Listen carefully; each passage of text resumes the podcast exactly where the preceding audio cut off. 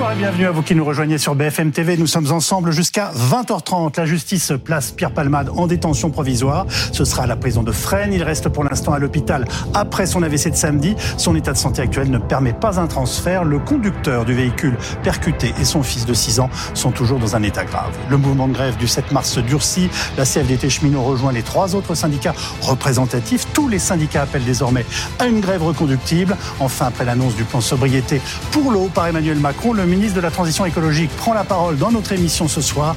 La France connaît une des pires sécheresses hivernales de son histoire. Faut-il s'attendre à des restrictions? Nous lui posons la question. La décision est donc tombée à la mi-journée. Pierre Palmade ira bien en prison. La Cour d'appel de Paris a ordonné le placement en détention provisoire de l'humoriste avec euh, mandat de dépôt. Et Info BFM TV, c'est à la prison de Fresnes qu'il sera incarcéré. Alors quand Pierre Palmade sera-t-il placé en détention provisoire? Quel impact aura son état de santé pour la suite de l'affaire? Les questions qui se posent sont nombreuses. Pour y répondre, j'accueille Elsa Laurent qui est psychologue, addictologue, Marc Roland, capitaine de gendarmerie et porte-parole de l'association Gendarmes et Citoyens, Vincent Juliet euh, Parade avocat spécialisé dans la défense des victimes d'accidents de la route, Pierre Amarenko, président de Vaincre l'AVC, neurologue à l'hôpital Bichat. Je renvoie à son livre Vaincre l'AVC, comment le reconnaître, comment en guérir, comment le surmonter et comment l'éviter aux éditions du Rocher. Et Cécile Olivier, euh, chef du service euh, police-justice de BFM TV. Nous serons aussi par Skype avec euh, Erwan Saoudi, qui est le secrétaire local FO pénitentiaire à la prison, à la prison de la santé. Cécile Olivier, la Cour d'appel de Paris a donc ordonné le placement en détention provisoire de l'humoriste avec mandat de dépôt. Qu'est-ce que cela signifie exactement? Eh bien, ça signifie que dès ce soir, il a été euh, mis sous écrou à l'hôpital euh, du Kremlin Bicêtre. Euh, c'est-à-dire que concrètement, il a deux policiers qui gardent sa chambre comme s'il était dans une cellule, et que dès que les médecins auront donné leur feu vert, eh bien, il sera placé en détention, incarcéré. Alors, un endroit où il pourra être accueilli. Donc, vous avez parlé de, de Fresnes, qui dispose effectivement d'un hôpital pénitentiaire. Euh, et donc Cécile, euh, c'est à la prison de Fresnes qu'il sera emprisonné. On sait dans quel délai? Non, parce que tout simplement, encore une fois, c'est suspendu à la décision des médecins qui vont évaluer son état, l'évolution de son état. Ça fait 48 heures qu'il a fait un AVC seulement. Donc, il a été placé à un moment en soins intensifs. Là, il en est sorti. Il est dans une unité euh, vasculaire. Oui. On sait que son euh, pronostic vital n'est pas engagé, mais on ne sait pas exactement quelles séquelles il a, notamment s'il peut parler, etc. Donc les médecins vont l'ausculter, expertiser tout ça, et puis quand ils estimeront que son état est compatible avec la détention, eh bien, euh, il sera transféré. Eh bien, ça y est, juste Freddy, vous êtes vous devant l'hôpital Bicêtre où l'humoriste a été admis samedi après euh, son AVC. On vient d'apprendre que son état de santé ne permet pas de le transférer en prison. Hein. Oui, exactement. Et c'est pour ça que l'administration pénitentiaire a décidé de le placer sous écrou ici, dans sa chambre d'hôpital, à Kremlin-Bicêtre. Alors, qu'est-ce que cela veut dire? Cela veut dire que les médecins n'ont pas donné le feu vert pour qu'il puisse avoir un transfert de Pierre Palmade vers, vers la prison de Fresnes, comme cela a été euh, convenu pour sa détention euh, provisoire. Mais il ne faut pas oublier que Pierre Palmade est désormais un détenu comme un autre. Il faut juste comprendre que sa cellule et donc sa chambre d'hôpital, il ne peut pas sortir de sa chambre d'hôpital. Force, les forces policières sont présentes pour garder la porte de sa chambre. Alors après, euh, dans la suite, dans les jours à venir, les semaines à venir, des médecins vont continuer d'examiner Pierre Palade pour savoir si son état de santé euh, permet un transfert. Ensuite, ce sera donc au procureur de la République de Melun de décider un jour, de décider à quel moment l'état de santé de l'humoriste permet un transfert vers la prison de Fresnes pour qu'il puisse effectuer donc la détention provisoire qui a été décidée aujourd'hui. Célia Juste Freddy devant l'hôpital Bicêtre euh, où l'humoriste a donc été admis, je vous le rappelle, samedi après son AVC. Sa chambre est surveillée maintenant par la police. Absolument. Ça a toujours été le cas ou c'est une information récente? Euh, Non, il était. Parce qu'on se posait la question. Il était sous, sous bracelet électronique, donc euh, il n'avait pas besoin d'être euh, surveillé. Il était assigné à résidence, donc euh, à l'hôpital sous bracelet électronique. Là, il est maintenant officiellement sous écrou, donc c'est la police qui surveille sa chambre. Alors parce que c'est un hôpital normal, si je puis dire. Si c'était dans un hôpital pénitentiaire, ça serait le personnel pénitentiaire. Euh, voilà, c'est ce qu'on appelle une garde hôpital pour la police. Cécile, nos confrères de RMC ont, obtenu de, de, sources proches du dossier les deux motifs de placement en détention provisoire de Pierre Palmade. Voilà, alors quand on décide d'un placement en détention provisoire, il y a sept critères qui, sont, euh, qui peuvent être retenus. Là, les magistrats en ont retenu euh, deux. Premièrement, là, le risque de réitération des faits. Mmh. Ils ont estimé qu'il y avait un vrai risque risque que Pierre Palmade reprenne le volant en ayant pris de la cocaïne, ce qui peut paraître surprenant au vu des conditions. Hein. Il était, euh, si est qu'il a encore un permis. Il était euh, assigné dans un hôpital, dans un service d'addictologie sous bracelet électronique. Alors est-ce que la récidive a joué, hein, puisqu'il a été euh, condamné en 2019 pour détention de stupéfiants? Et puis le deuxième critère qui a été retenu, c'est euh, de protéger les investigations et notamment d'empêcher euh, la pression ou la concertation avec les témoins ou encore la déperdition des preuves. Là aussi, ça peut sembler étonnant euh, puisque les trois gardes à vue, la sienne et celle des passagers, ont déjà eu lieu il y a 15 jours en même temps et que euh, il y a eu des perquisitions, euh, des prélèvements et que tout ce qui intéressait la, la police a déjà été saisi. Maître Jules Parade, c'est le procureur de Melun hein, qui euh, doit mettre la décision de la Cour d'appel à exécution. Euh, c'est donc lui qui a décidé de transférer Père Palmade à la prison de Fresnes. Ce sont des procédures habituelles, normales, enfin logiques oui, euh, c'est procédure habituelle et Fresnes, ça s'entend étant donné qu'il y a un service hospitalier pénitentiaire. Et je pense encore une fois, euh, quelle que soit la passion que suscite ce dossier, quelle que soit la colère que l'opinion peut avoir vis-à-vis de Pierre Palmade, et je le dis en tant qu'avocat de victime, donc euh, je pèse mes mots. Bon, euh, il faut euh, quand même faire que Pierre Palmade ne soit pas traité comme un sous-citoyen et il, a commis des faits. Il y a une, il y a une information en cours et il a néanmoins subi dans ces dernières heures un AVC et que donc il faut, il faut à la fois que la, la décision de la cour d'appel soit exécutée mais que euh, les intérêts euh, essentiels de Pierre Palmade soient également préservés. Le procureur de Melun peut demander des expertises complémentaires avant d'appliquer la décision de la Cour? Bah, Il va y avoir un avis médical, forcément, parce que euh, pour aller, pour le placer en détention réellement, il va falloir que, ce soit, que son état de santé soit considéré comme compatible. encore une fois, parce que il ne serait pas dans l'intérêt de la manifestation de la vérité euh, de précipiter les choses et de faire courir un risque quel qu'il soit à Pierre Palmade. Et donc on l'a bien compris par ailleurs, au-delà des questions qui relèvent de son état de santé, le fait que l'on sache euh, qu'il ira à Fresnes, ça ne signifiera pas qu'il sera transféré immédiatement. On connaît le lieu, on ne sait pas quand il y va. Non, non, le choix de Fresnes, à mon avis, se justifie par le fait que c'est une prison qui a un service euh, intégré, hein, donc un service hospitalier intégré.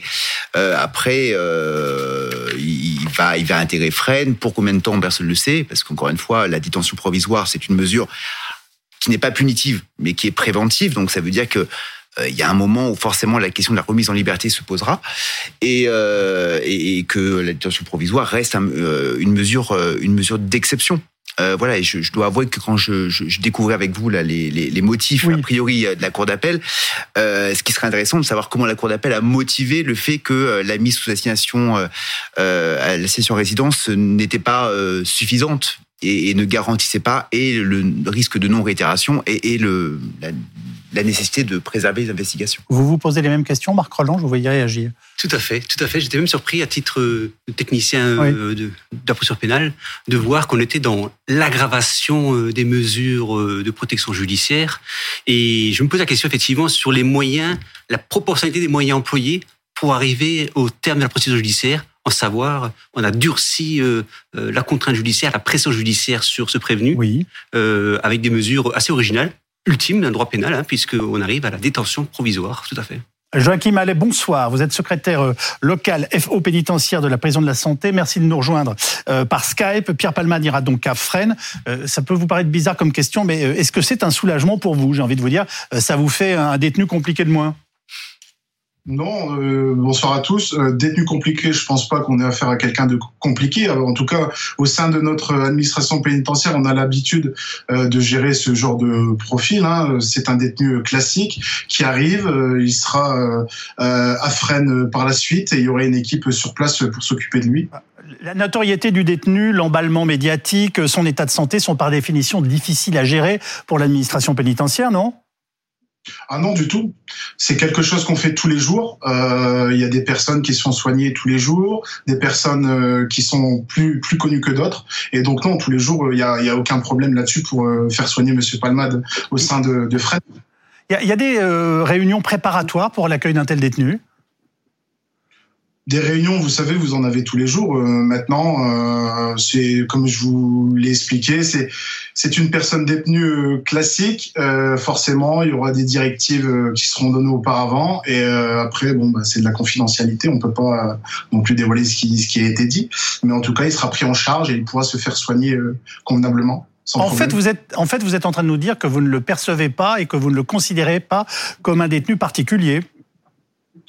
C'est un détenu euh, comme les autres. On n'a pas à être là pour juger euh, pour les motifs auxquels il est incarcéré. On prend nos précautions, on travaille sur le terrain pour, et euh, en tout cas, il sera pris en charge comme, comme une autre personne détenue. Que voulez-vous dire quand vous dites on prend nos précautions? Bah, c'est-à-dire que nous, on reçoit des directives, c'est confidentiel.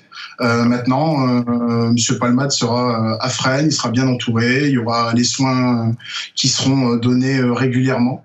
Donc, je, n'en saurais pas plus. On, parle souvent, en revanche, du manque de moyens de l'administration pénitentiaire. À quoi ressemblent les, unités dites médicalisées, si vous pouvez nous les décrire en quelques mots? Bah, En fait, c'est un hôpital qui est sur le domaine de Fresnes, donc à côté de la maison d'arrêt. Et à l'intérieur, il y a tout type de services comme un hôpital classique extérieur. La, la, prison de la santé dans laquelle vous travaillez est également dotée de cellules dites anti-suicide qui encadrent les détenus. Et est-ce que ça vous semble suffisant? Bah écoutez, au sein de l'administration pénitentiaire et notamment au sein du centre pénitentiaire de Paris-La Santé, oui, on a un quartier, euh, nous avons euh, un quartier, enfin on a deux, types de quartiers. On a un quartier QB4, donc c'est un quartier vulnérable avec euh, mm, des personnes, euh, on a eu des exemples, on a eu des personnes comme Monsieur Guéant, Monsieur Balkany qui ont été incarcérés et on évite en fait de les mettre sous pression, on va dire, si je peux appeler ça, dans d'autres dans d'autres bâtiments. Une toute dernière question. On parle bien sûr d'une prise en charge médicale parce que Pierre Palmade souffre de multiples addictions, drogue, alcool, euh, mais aussi parce qu'il a été victime d'un AVC samedi. Euh, vous avez l'habitude de vous occuper de toxicomanes, mais euh, un malade qui vient de faire un AVC, là aussi, vous savez faire? Alors moi personnellement non, mais mes collègues qui sont sur place, oui, c'est leur travail au quotidien. Monsieur Palmade souffre de de AVC. Il souffre de d'un AVC, excusez-moi, je reprends les termes. Euh, il n'y a, y a aucun problème là-dessus. Mes collègues sauront le prendre en charge. Et le pôle médico-social également. Et euh, ça, il n'y a, a, aucune, en tout cas, euh, aucune contrainte à son incarcération sur Fresnes. Tout, tout se fera convenablement. Il pourra être soigné, quoi qu'il arrive, et il bénéficiera de tout ce qu'il aura besoin par rapport à ce que le médecin va, va nous dire. Merci beaucoup, Joachim Allais, de la grande clarté de vos réponses. Euh, Elsa Laurent, vous connaissez ces unités de prise en charge? Oui, ce sont des unités euh, classiques euh, qui interviennent effectivement dans le, le besoin de effectivement prendre quelqu'un en charge de façon médicale dans une unité pénitentiaire. Ça existe depuis assez longtemps. Et ce ne sont pas des, ce ne sont pas des cellules de luxe, hein, ce sont des vraies cellules, mais avec une prise en charge parce que, en fait, il y a énormément de détenus qui ont des addictions. Et donc, euh, c'est un vrai sujet euh, dans ces prisons. Mais est-ce que vous pensez que la prise en charge médicale, je dis bien médicale, y est du même niveau que dans un hôpital? Oui, parce qu'en fait, euh, ce sont des équipes qui sont rattachées à un hôpital. Donc là, dans le cas de Fresnes, il me semble que c'est celui du Villejuif. Oui. Et ce sont des équipes médicales de psychologues, de psychiatres, d'infirmiers, qui sont tout à fait les mêmes et qui sont rattachés en fait à un hôpital. Vous, vous pensez que, enfin, ça peut paraître peut-être un peu simple comme question ou simpliste, mais peut-on guérir de ces addictions euh, dans le cadre carcéral? Est-ce que c'est quelque chose d'envisageable? Je vous vois sourire. Je, je, pense en fait encore plus. Parce que ce qui est compliqué dans une addiction, c'est l'entourage, oui. euh, sont les mauvaises habitudes. Donc là, on change complètement d'habitude. De plus, euh, ce qui est difficile dans une addiction, c'est la création du déclic. Or là, euh, l'accident. Il y a une bonne raison, oui. Il y a quand même de très fortes raisons d'avoir un déclic dans sa vie. Et on a vu d'ailleurs que par moment, il en a eu, puisqu'il a fait des cures déjà, euh, effectivement. Donc, euh, non, je pense qu'au contraire, euh, toutes les conditions. Et puis en plus, on est dans une unité de temps complètement, je dirais, unique. Il n'a rien d'autre à faire que de pencher sur la responsabilité de ses problèmes et ses conséquences de ses actes. Vincent Julet Parade, euh, si je ne m'abuse, si les médecins émettent un avis défavorable, il est possible que Pierre Palman ne soit pas du tout placé en détention provisoire. Qu'est-ce qui se passe dans ce cas-là? Bah Dans ce cas-là, euh, ce qui se passerait, c'est que de toute façon, euh, il est il est placé comme il est actuellement. C'est-à-dire qu'il resterait dans un cadre hospitalier sous surveillance, étant donné qu'il y a quand même une décision de la Cour d'appel qui existe et, qui doit être exécutée. C'est vraiment le passage dans le cadre carcéral qui, est en question. C'est pas tant la teneur de la décision en tant que telle. Marc Roland, alors c'est une information RMC, l'un des deux motifs du placement en détention provisoire de Pierre Palmade, c'est la nécessité de préserver les investigations en cours. Qu'est-ce que ça veut dire? Ça veut dire qu'on peut supposer, on suppute que l'intéressé aurait les moyens de polluer l'enquête en cours par des contacts téléphoniques, par des visites euh, euh, choisies, en tout cas de porter une altération sérieuse à la qualité des opérations judiciaires menées. Peut-être même en supputation sur l'ensemble des dossiers ouverts. Euh, donc, par définition, ça vous semble incontournable. Enfin, ça me semble une mesure euh, sérieuse, une mesure euh, sévère, mais une mesure qui s'inscrit comme une logique judiciaire, puisque si les magistrats l'ont décidé, c'est qu'ils ont pensé légitimement, en leur âme et conscience, qu'il y avait un risque effectivement de pollution de, l'enquête judiciaire. L'autre motif du placement en détention, euh, Vincent Julie Parade, étant que le, étant le risque de réitération. on, a peur de quoi que Pierre Palmade reprenne sa voiture après avoir consommé de la cocaïne? On imagine mal ça en ce moment. Que... Non, non, c'est pour ça que tout à l'heure, je, vous disais, euh, euh, ce serait intéressant vraiment d'avoir l'arrêt de la Cour euh, pour véritablement comprendre le raisonnement, parce que assigné à résidence sous surveillance électronique, on imagine mal qu'il ait pu reprendre le volant sous stupéfiant. Donc je pense que cet objectif-là, à mon sens, vu de l'extérieur, pouvait apparaître être euh, euh, atteint euh, avec avec l'ARS.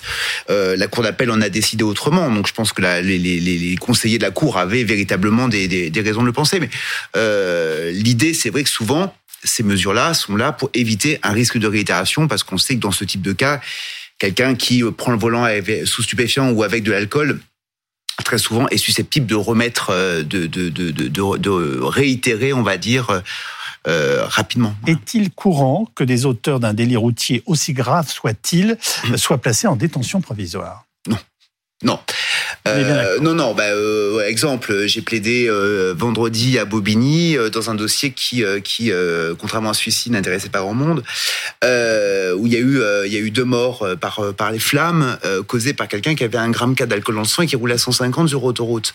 cet individu n'a pas passé un seul jour en détention provisoire. Et ça, c'est le quotidien. Voilà. Donc ça, c'est notre quotidien. Aujourd'hui, euh, on est face à une affaire qui passionne les Français, mais euh, j'aimerais qu'au-delà de, cette passion que les Français ont pour Pierre Palmade, que ce qui les intéresse, ce soit un peu la, lutte contre la violence routière. Euh, vous n'avez de la détention provisoire que dans des cas d'une extrême gravité, souvent des cas de réitération de récidive, et cette détention provisoire, souvent, elle ne dure que quelques semaines, un mois ou deux. Euh, et souvent, les victimes l'apprennent d'ailleurs euh, par le hasard des choses. Vous êtes en train de me dire gentiment et en douceur que finalement, euh, l'écho médiatique de cette affaire a mis sous pression aussi la, enfin, la justice d'une certaine façon J'irai peut-être pas jusque-là, mais ce que, ce, que je veux dire, c'est que l'image le, que les Français pourraient avoir de la lutte contre, en tout cas du traitement judiciaire de ce type de dossier, n'est pas la réalité concrète de notre quotidien d'avocat de victime. Voilà, c'est ça que je veux dire. Après, euh, encore une fois, euh, et moi en tant qu'avocat, euh, je défends des victimes, je, dois, je veux aussi raison garder et dire, comme je le dis depuis le début, il ne doit en aucun cas bénéficier d'un traitement de faveur. Inversement, oui. il ne faudrait pas qu'il bénéficie d'un traitement de défaveur, voilà, en raison de la médiatisation de l'affaire. Donc, ce, ce, que je dis, c'est qu'on n'a pas cette traduction-là dans les dossiers conçus au quotidien. Elsa Laurent, alors peut-être euh, je vous pose une question qui peut paraître contradictoire par rapport à la dernière euh, que je vous ai posée. Est-ce que la détention, quel que soit le profil du détenu, est un frein à la guérison? J'ai l'impression que vous nous dites que non. Oui, non, je, la détention est-elle un frein à la guérison non, je je pense pas. Je je pense qu'une une détention, euh, elle est elle active la guérison. Alors après, elle peut euh, d'une certaine façon, elle peut fragiliser effectivement euh, l'individu dans les conditions dans lesquelles il vit. Mais par contre, sur le, le principe de guérison, c'est-à-dire de se sortir d'une addiction, je pense qu'elle peut le favoriser. Bien sûr. Et, en fait, ce dont rêve un addict pour se, pour se sortir d'une addiction, c'est d'être entouré en permanence d'un personnel autour de lui. Et, d'ailleurs, si on avait tous les moyens du monde, c'est ce qu'il faudrait faire. Ça n'a rien à voir avec une, cure de désintoxication dans, une maison, dans un hôpital quand même, non? Oui, mais simplement, euh, là, il est aussi isolé de, de l'environnement extérieur. Voilà en gros, il ne peut pas se droguer. Voilà. C'est une rupture, C'est comme ça euh, qu'on fait pour euh, sevrer quelqu'un, empêcher de pouvoir le faire. Professeur Pierre Amarenko, vous êtes neurologue à, l'hôpital Bichat, vous présidez par ailleurs euh, Vaincre l'AVC. Même si nous connaissons tous ce terme, alors quelques questions très simples. AVC, rappelez-nous de quoi on parle exactement. L'AVC, il y, a trois types d'AVC. L'AVC, c'est d'abord la destruction d'une partie du cerveau. Euh, qui peut être soit euh, un infarctus cérébral, c'est-à-dire qu'une artère se bouche et euh, la zone irriguée par cette artère dans le cerveau ne l'est plus, et donc ça se nécrose. C'est comme l'infarctus du myocarde, c'est la même chose, mais c'est dans le cerveau. Ça, c'est 80% des AVC. Il y a environ 20, 15% des AVC qui sont dus à une hémorragie cérébrale. Alors, sous l'effet de l'hypertension artérielle habituellement, une petite artère à l'intérieur du cerveau va éclater et il va se constituer une poche de sang plus ou moins grande euh, qui constitue donc l'hémorragie intracérébrale. Et la troisième cause d'AVC, euh, c'est l'hémorragie méningée, c'est-à-dire que à la surface du cerveau, il y a de grosses artères sur lesquelles sont appendus euh, un petit anévrisme qui est une sorte de, poche euh, formée euh, aux dépens de, la paroi de l'artère. Et cet anévrisme, sous l'effet du, tabac, de l'hypertension artérielle, peut se rompre et euh, donner une énorme hémorragie qui entoure, euh, qui entoure le cerveau. La, rapidité de la prise en charge est donc primordiale, si je comprends bien ce que vous nous décrivez. Euh, Est-ce qu'on peut estimer que Pierre Palmade a eu de la chance d'être hospitalisé à ce moment précis? Oh bah, c'est sûr que les, quand on est déjà à l'hôpital, ça va beaucoup plus vite pour euh, pour réaliser euh, les examens complémentaires et les traitements euh, immédiats qui sont nécessaires, puisque on a au mieux dans les trois heures, enfin on a trois heures pour pour traiter les patients au mieux. On peut aller jusqu'à six heures, très rarement au-delà, mais voilà, si on peut traiter les gens dans les trois heures, c'est le mieux. Donc là, il était dans des conditions les, les meilleures. Il a juste fallu qu'il coupait son euh, son bracelet électronique pour pouvoir réaliser euh, des examens complémentaires, notamment l'IRM cérébral qui, qui est un aimant et qui, qui, ne peut pas tolérer de bracelet de ce type. Peut-on mourir d'un AVC mal pris en charge ou pas pris en charge? Ah oui, bien sûr. Ça se traduit par quoi? La mort? Évanouissement, enfin, je veux dire. Euh... Ah, bah, ça se traduit par un coma, ça coma. se traduit par euh, un étouffement, parce qu'il il peut y avoir des troubles de la déglutition et la personne peut vomir dans ses bronches, par exemple, euh, et s'étouffer carrément. en voilà. gros, le cerveau ne, ne tient plus le, le, le, le corps euh, en ordre, si je puis dire. Exactement. Et le chef d'orchestre n'est plus là. On, on, entend dire souvent qu'on peut faire euh, des, des prix, enfin, des AVC bénins euh, non pris en charge et que l'on découvre ensuite et qui finalement n'ont pas une si grande gravité. C'est une vue de l'esprit euh, pour, ces, pour les gens qui ont peur ou c'est une réalité? Non, c'est une réalité. Euh, c'est une réalité. Sachez que euh, une, un homme sur cinq, un Français sur cinq aura un AVC dans sa vie. Et ça commence à l'âge de 25 ans. Une femme sur quatre. Euh, donc c'est un problème de santé publique majeur. Oui. Il y a 32 000 morts par AVC chaque année en France. Il y a 3 000 morts d'accidents de la circulation. Vous voyez, on fait beaucoup de campagnes pour l'accident de la circulation, mais on fait très peu de campagnes, pas du tout même, pour euh, contre l'AVC. Donc ça c'est un problème de santé publique. Le... Pardon, je vous ai interrompu. Non, je le, le fait qu'il ne, enfin, qu'il parte en prison, même si ça n'est pas tout de suite, on attend que tout cela soit définitif. Est-ce que ça nous donne une indication sur son état de santé? En tout cas, est-ce que ça signifie que ça n'était pas un AVC massif? Ah, euh, Clairement, euh, il n'a, c'est le fait qu'il soit resté si peu de temps en unité de soins intensifs euh, et qu'il a pu passer en unité neurovasculaire oui. non intensive indique qu'il s'agissait d'un AVC qui n'était pas si massif que ça. Probablement. Alors, il faut s'entendre. Euh, il peut y avoir une hémiplégie complète, ouais.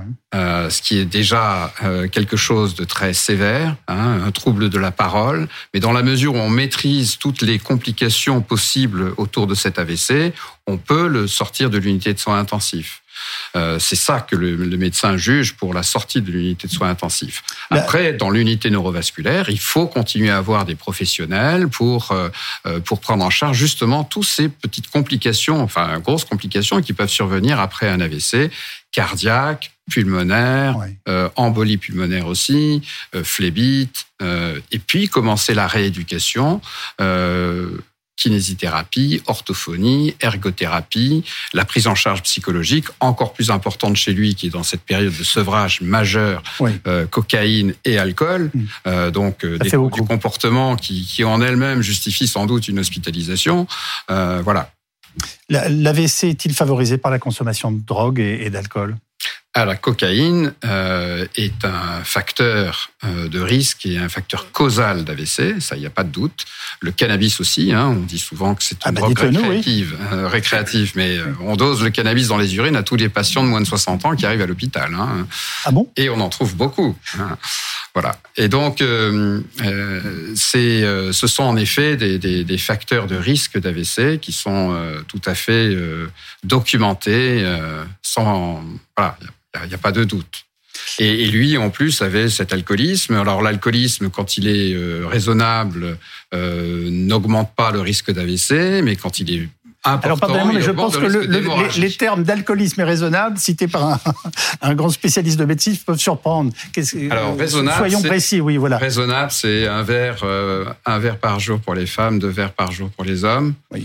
Euh, en pratique, il les, les recommandations grand public, quelques on va verres par semaine, voilà, d'alcool. Euh, ça, c'est raisonnable. Au-delà, c'est une consommation excessive. Et c'est un vecteur, là aussi, qui favorise l'AVC qui favorise un peu l'AVC, surtout l'AVC hémorragique. D'accord. Voilà, mais euh, qui favorise un peu l'AVC. C'est au regard des autres facteurs que sont l'hypertension artérielle, le, le, cholestérol, la glycémie, l'arythmie cardiaque, l'alcool est, est, moins important.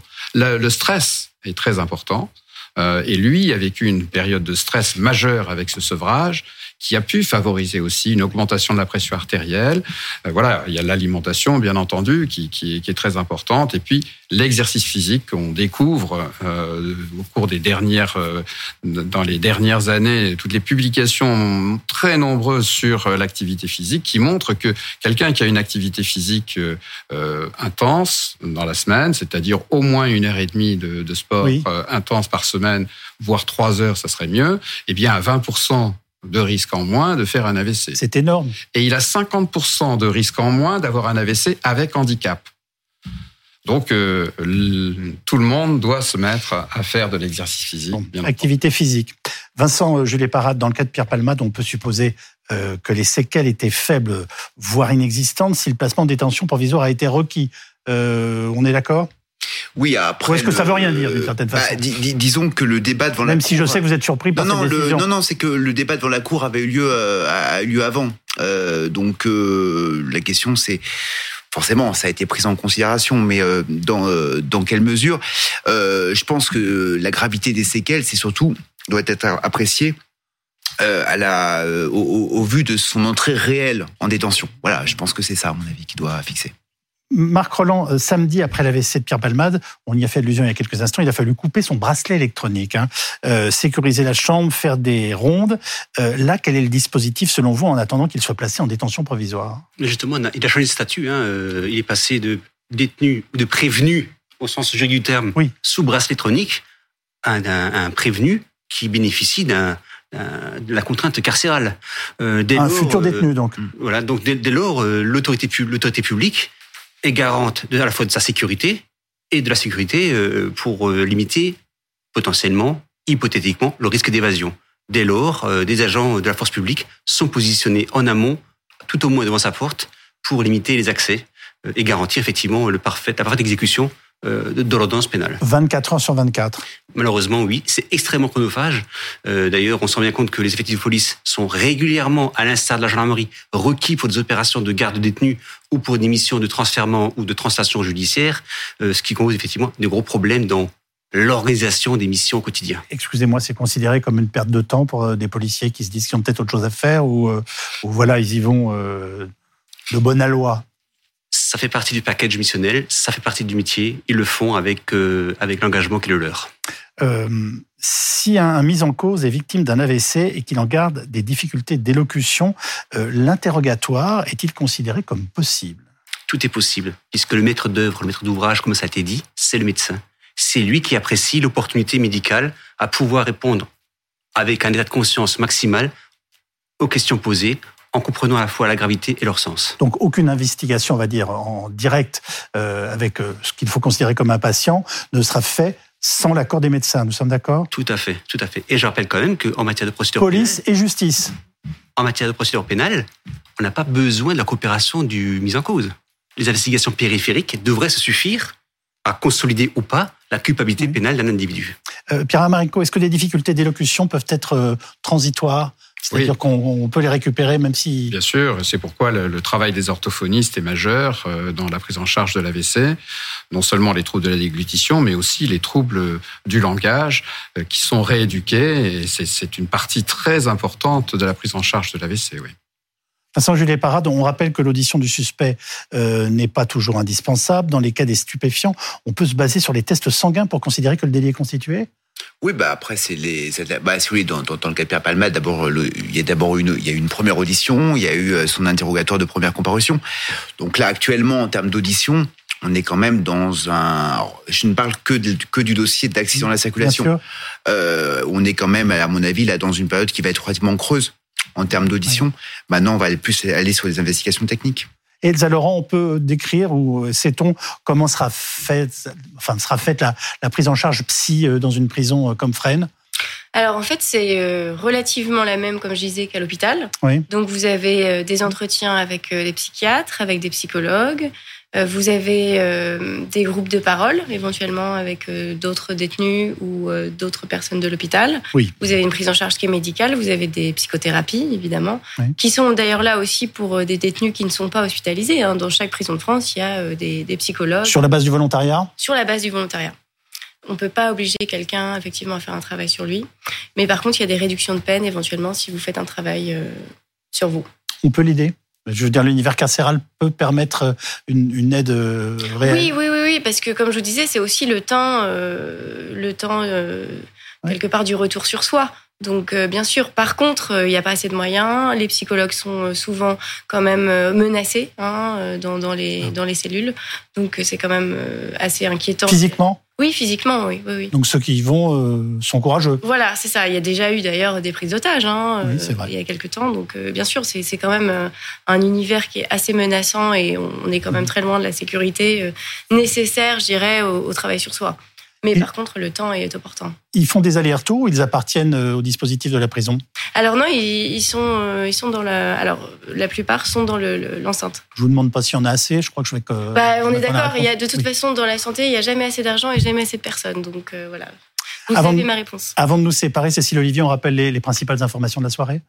Oui, euh, donc euh, Pierre Palmade qui a été euh, placé sous écrou à l'hôpital du Kremlin Bicêtre, ce qui veut dire concrètement que des policiers gardent sa chambre, qui est un petit peu comme une cellule au sein de l'hôpital.